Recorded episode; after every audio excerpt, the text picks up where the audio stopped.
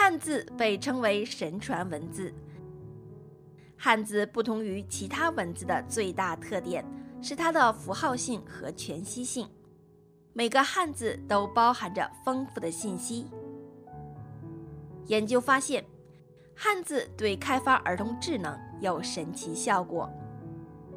日本汉字教育专家世川弘行发现，在母亲教哺乳期婴儿学习汉字时，如果只教读音，婴儿不容易记住；但若让婴儿边看汉字边教读音，婴儿会很快记住。婴儿与汉字之间似乎有一种先天的沟通能力。一九八二年五月，心理学家理查德·林恩博士发表在《自然》的一篇文章引起了轰动。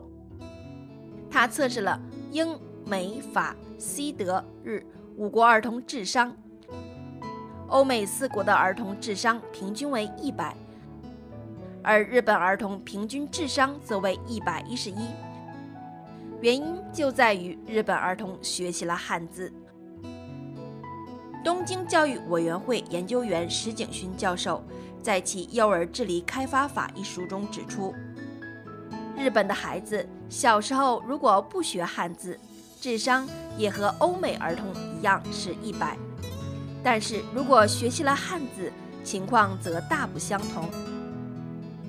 如从五岁学起学一年，六岁时智商能达到一百一十；从四岁开始学学两年，六岁时智商能达一百二十；若从三岁开始学起学三年，六岁时。智商能达到一百二十五至一百三十。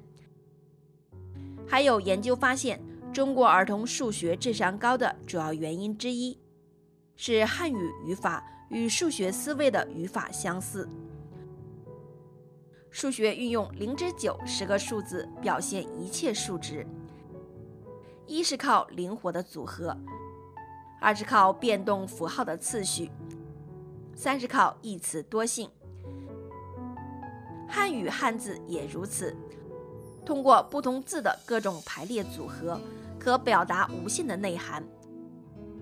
杜甫一千五百余首诗文用了四千三百五十个单字，《史记》五十八万字只用了四千八百三十二单字，《红楼梦》全书近七十三万字，仅用单字四千四百六十二个。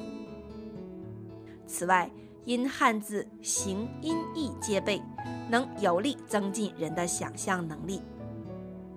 汉字能以简驭繁，表达丰富的思考内涵，是人类文明中的一大瑰宝。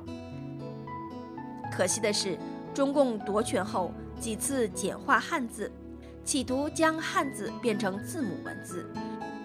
虽然汉字拉丁化阴谋未能得逞。但被简化的简体汉字，已损毁了汉字的丰富内涵与神奇能力。